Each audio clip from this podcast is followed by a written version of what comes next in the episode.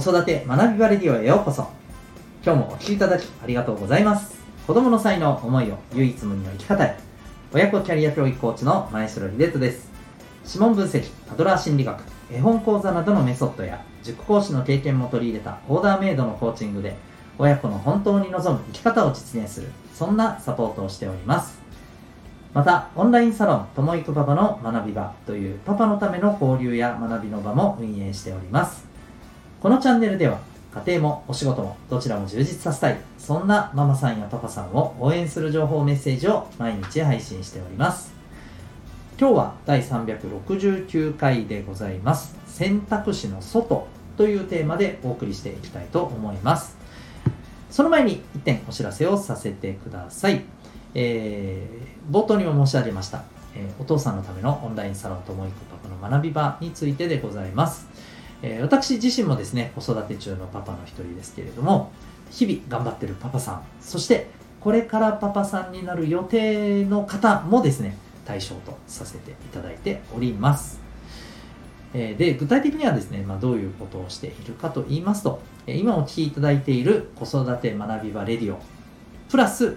サロンメンバーさんしか聞けない実は、え学びバレディオサロン放送版というものもありまして、えこちらも毎日1本放送しております、えサロンメンバーさんは、えこの2本のラジオですね、え日々の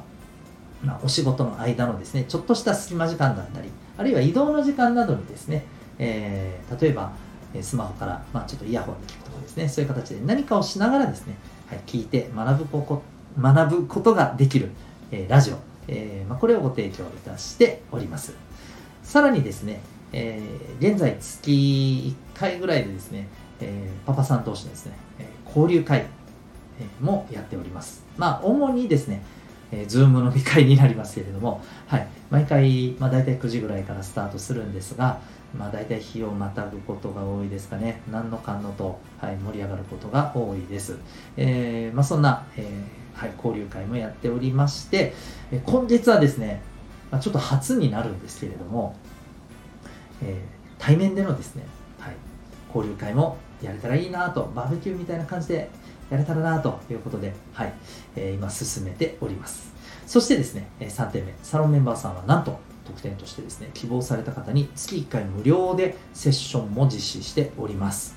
はい。えそんなですね、えー、頑張ってるお父さん方が学びになったり、楽しく交流できたり、そんなですね、学びと、えー、憩いの、えー、広場、ね、広場といっても、はい、本当に場があるわけじゃないんですけど、えー、そんなですね、まあ、あの居場所になれたらということでですね、えー、やっております、えー、オンラインサロンでございます。興味がある方は、ウェブサイトへのリンクからご覧になってみてください。それでは、今日の本題に行きたいと思います。えー、今日は選択肢の外というテーマです。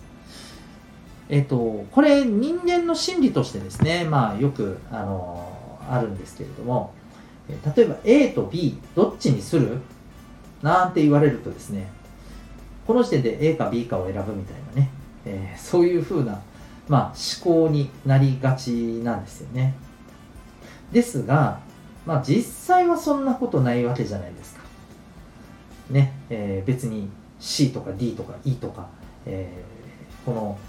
提示された2つ以外のですね、えー、まあ考え方っていうのもあると思うんですよね。で、まあ少なくともですね、最初から2つしかないっていうふうに、まあ二者択一みたいね、えー、白か黒かみたいな、えー、いうふうに考えるのはですね、うん、まあ正直、やっぱり危険じゃないですか。で、これぜひですね、やっぱりお子さんにもですね、えー何かを通してですね、ここはちょっとね、えー、お伝えできたらいいなというふうに思うんですね。で、まあ、だからこそですね、やっぱりここでは、私がまあさせていただいているサポートとして、えー、お子さんにやっぱり考えてもらう、うん。例えばこういう案もあるし、こういう案もある。でもこれだけとは限らない。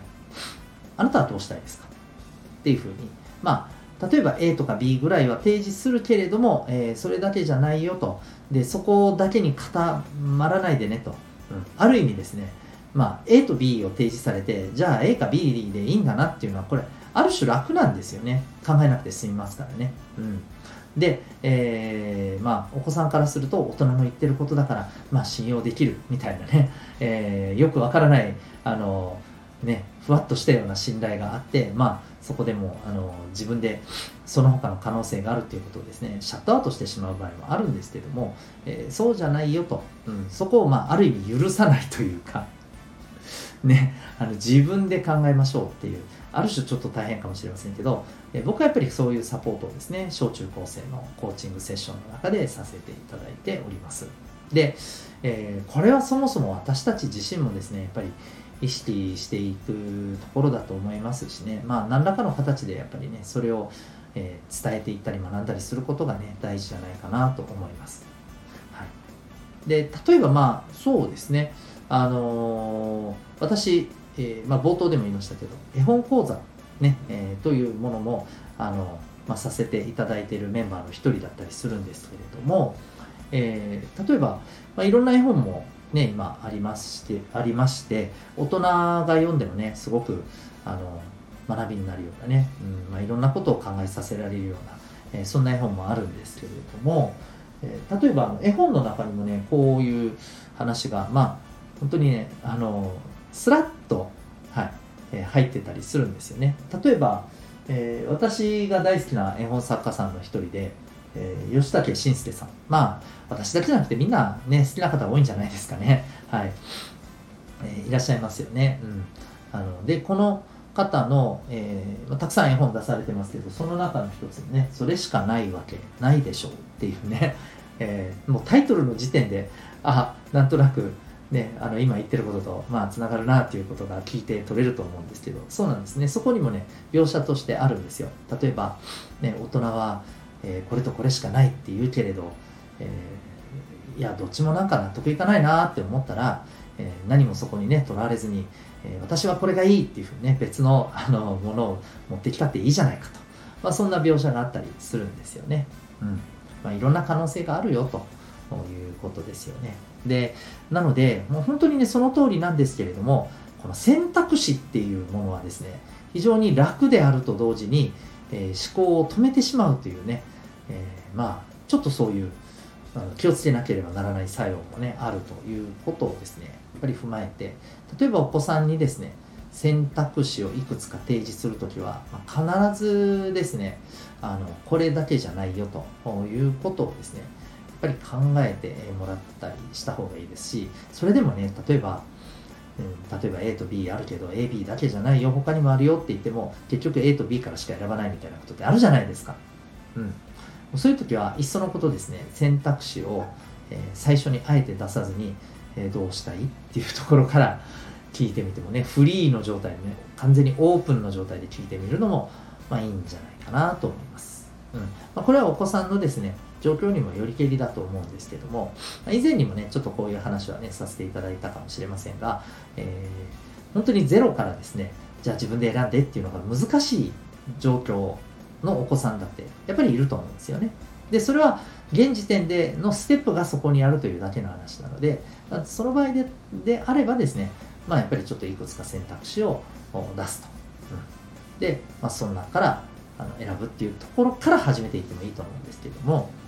例えば、えー、これが慣れてれくればですね、少しずつ、まあ、選択肢を選ばせるっていう、えー、アプローチを減らしていってですね、えー、まず基本的には自分に考えて、えやらせてみると、はい。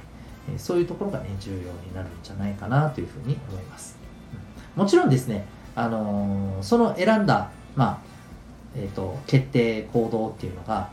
例えばねこちらから見て、まあ、本当にですねあのちょっとうんまあ身体とかね命の部分でちょっとその行動は危ないぞと思ったらですね。もちろんそれは、えー、ちょっと待ってね。っていうことでね、えー、伝え止めて伝えていくことは必要だと思うんですけども、はい。まあ、そうでもない場合はですね基本的に自分でね考えてやらせてみてでもちゃんとね、えー、そばで見守るっていうことがね必要かと思います、はい。まあ、ともかくこの選択肢っていう、えー、手段ってなかなかね厄介なんですよね、うん、なのでやっぱり選択肢の外を意識させる、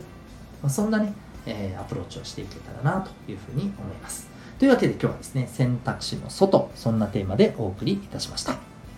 最後までお聴きいただきありがとうございました。また次回の放送でお会いいたしましょう。学び大きい一日を